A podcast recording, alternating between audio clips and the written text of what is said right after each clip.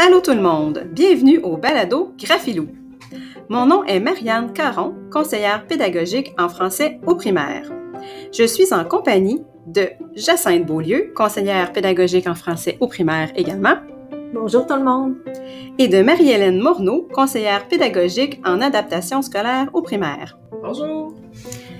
Dans ce balado, nous répondrons aux questions les plus fréquemment posées au sujet du projet Graphilou, une routine d'enseignement explicite et systématique de la lecture, utilisée par plusieurs classes du premier cycle au Centre de services scolaires de la Côte du Sud.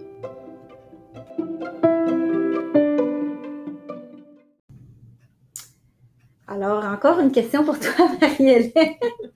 Euh, dans la routine Graphilo, on voit dans la planification qu'il y a des moments où vous proposez des dépistages et aussi où il y a des pistages qui sont facultatifs.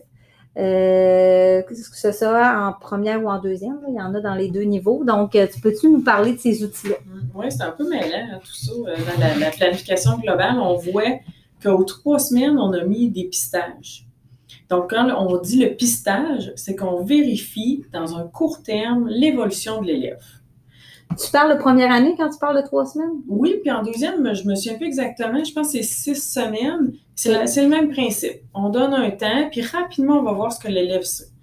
Ce qu'on a remarqué, c'est que rapidement, l'élève... Qu'est-ce qu'on va vérifier dans le pistage? On va vraiment vérifier le, le transfert, donc euh, tout ce qui est décodage. Donc, on appelle ça aussi traitement alphabétique pour les orthos. Donc, est-ce que l'enfant est capable de bien segmenter, faire une conversion puis une fusion? Donc, de ce qu'on enseigne.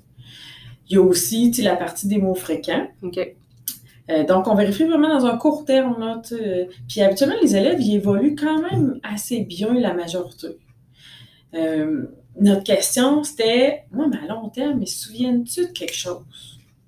Puis là, c'est pour ça qu'il y a deux ans, moi et Audrey Chabot, on a décidé de monter un outil de dépistage.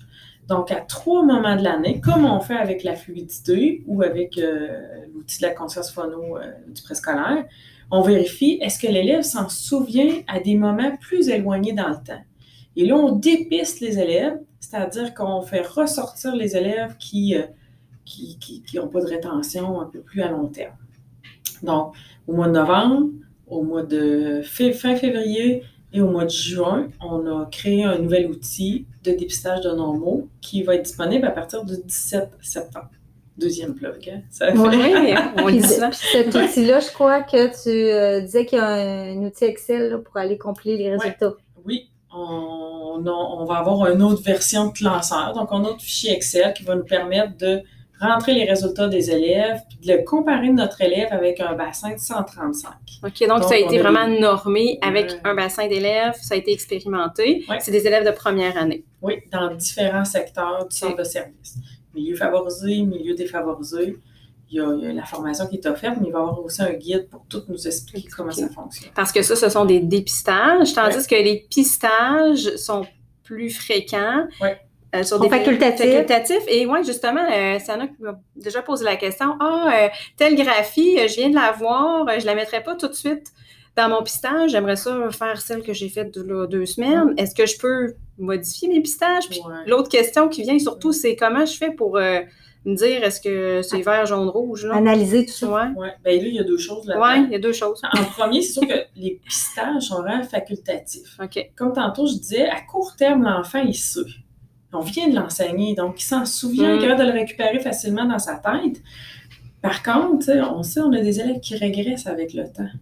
Donc, c'est pour ça que l'enseignant, ben, s'il veut le faire, il peut faire continuer l'épistage. Mais si on manque de temps, parce qu'on a énormément d'outils à faire, ben, on pourrait enlever les moments de pistage. Parce que notre dépistage va venir vraiment être des moments très euh, ben, qui vont être spécifiques dans le temps, puis qui vont nous permettre de voir comment ça se passe avec nos élèves. Comment notre élève évolue par rapport aux différentes graphies qu'on a vues, là, à l'intérieur des non-mots que vous avez ciblés. Oui. Puis là, ton Puis dans les pistages, comment on fait pour dire Ah, c'est réussi, ah, je leur travaille avec tout le monde, ah, il y a des élèves qui sont ciblés, ouais, dans les pistages. En fait, on se fait une moyenne de classe. OK. Puis on regarde ceux qui. Euh, on, se fait une moyenne, puis ceux qui sont euh, vraiment, qui cheminent vraiment euh, plus lentement que les autres, c'est eux qu'on va euh, donner un ajout supplémentaire. Parce que souvent, ce que je vois là, dans les CAP, les gens arrivent avec leurs résultats de pistage. Hum. Puis là, dans le fond, ils vont euh, se faire un barème pour rouge, vert, jaune. Ouais. Comme tu dis, par rapport à la moyenne. Quelqu'un qui est vraiment au-delà de la moyenne, tu sais, il va être vert, tout ça. Puis, euh, à partir de ces résultats-là, ils vont planifier leur sous-groupe Ouais. avec l'orthopédagogue.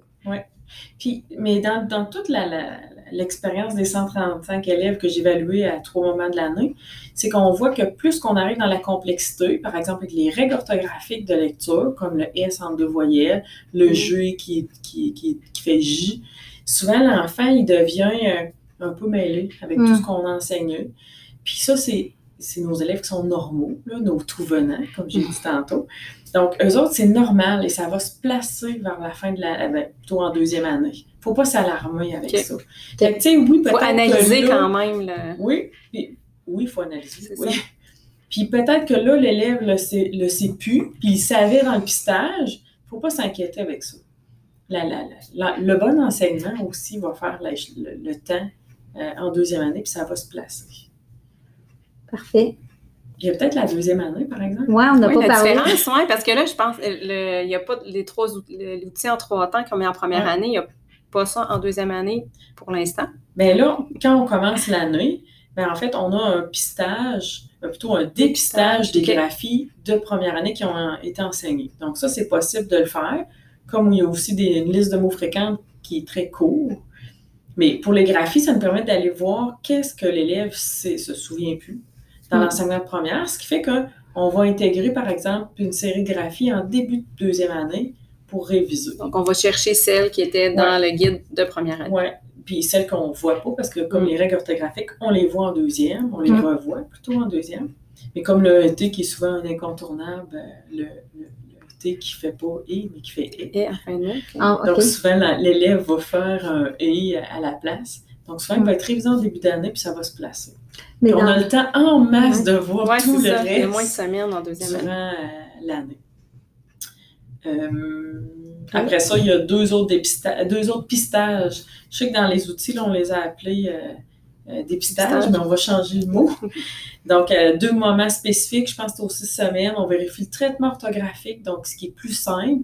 Donc, quand je dis traitement orthographique, c'est tout ce qui est euh, le décodage, c'est comme le, le AUI fait toujours O. Donc, Mhm. j'ai pas Donc, de par des mots, par des non-mots. Ouais. On va aller voir ça. Donc, on va aller faire un dépistage à ce moment, un pistage à ce moment-là. Puis, il va en avoir un autre pour le traitement orthographique à la fin de l'enseignement. Donc, il y en a seulement deux. C'est pour ça que j'ai vu dans une classe, mettons, de deuxième année qui était en difficulté, où les- il y avait plusieurs élèves en difficulté. Mm. L'enseignante m'a dit euh, ben moi, là, jusqu'aux fêtes, là, je sais que je vais revoir mes graphies de première année.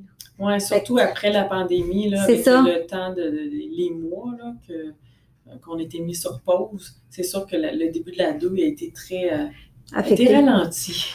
Parce que dans le fond, l'enseignante va s'ajuster aux résultats Ouais. de son dépistage début deuxième année Ouais.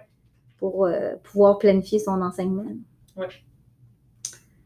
Ça répond à, à nos questions. Merci, Merci. Marie-Hélène.